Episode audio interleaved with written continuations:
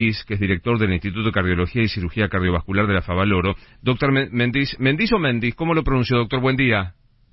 Eh, hola, Luis, buen día, gracias por llamarme.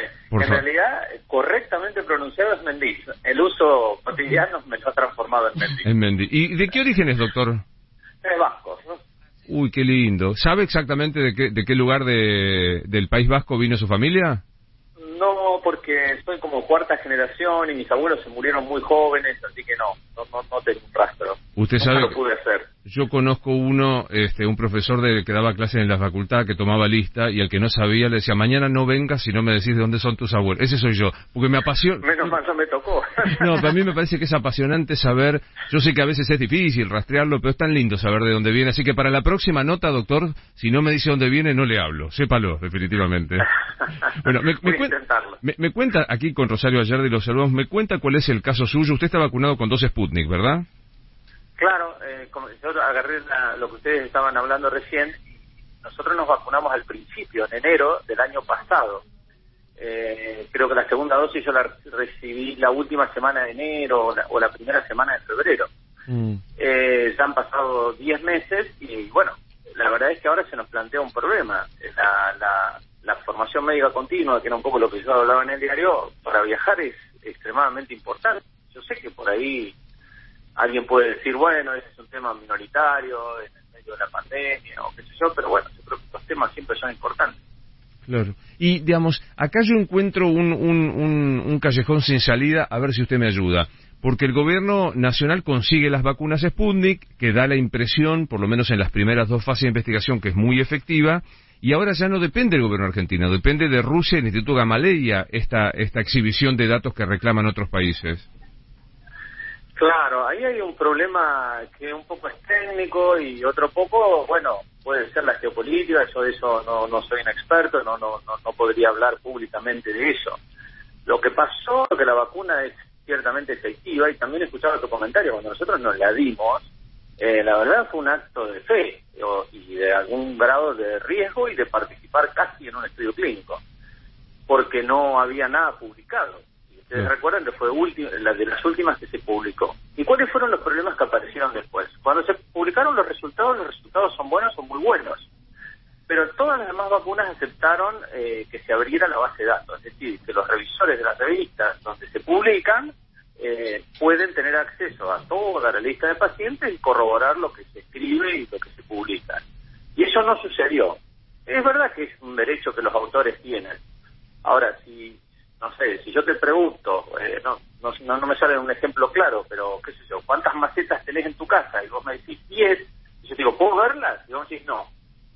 Eh, a mí me entra un poco de dudas, y bueno, y ahí también entra a jugar la geopolítica. No es un país abierto, no es un país eh, donde las cosas fluyan, y yo los escucho a ustedes todos los días con las críticas acerca de las libertades, ¿no? Entonces empieza a jugar ahí un tema importante. Y a eso se suma después una revisión técnica que hubo de la, de la, de la planta. Que puede haber problemas, de hecho, todos los días la FDA hace recall de dispositivos, de medicamentos, etcétera, etcétera.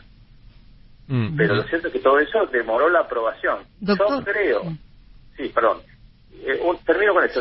Digo, yo creo, nadie, no, no, sé si hay dudas de que la vacuna sirve, pero lo cierto es que no está aprobada ahora y, y, se generan dificultades. Doctor, como solución, usted decía que se vacunó hace 10 meses. ¿Cree que quizás el gobierno argentino tiene que aplicarle a los que tengan Sputnik o, a otros una tercera dosis o volver a aplicar eh, dosis de otras vacunas?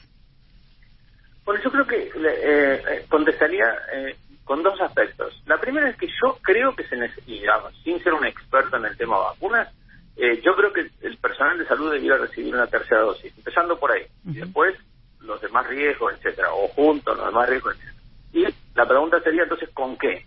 En las personas que, que, tienen estas dificultades y la, medicina hoy es ida y vuelta, eh, yo trataría de combinar con otra cosa, que nos abra, y esto no sucede, la aprobación, que nos abra la puerta y que podamos seguir teniendo formación médica continua. Insisto, sé que es un problema puntual, pero si se pudiera, encararía por ahí. Claro, claro. Bueno, veremos qué sucede, ¿no? ¿Qué, qué, reacción tiene? Porque, insisto, ya ahora depende del gobierno ruso y del Instituto Gamaleya. Absolutamente. Yo, si me permitís, hoy quería hacer una aclaración porque alguien me preguntó hoy en las redes sociales, bueno, entonces nos vacunamos todos con, eh, con la vacuna de Jensen. Eh, y entonces tendríamos resuelto los problemas. Eh, le contesto a esa persona y, a muchas que quizás se estén haciendo la misma pregunta. yo no puedo recomendar eso. No hay un estudio clínico al respecto y todos hemos aprendido con la pandemia la importancia de la, de la evidencia clínica, ¿no? De, los datos duros, de lo que está demostrado. Ahora, si uno tuviera que tomar un atajo, y yo personalmente creo que lo voy a hacer, sí lo haría. Claro, es, es, irse a Estados Unidos y, y, ponerse la de Jensen o la de Johnson Johnson, que es la monodosis.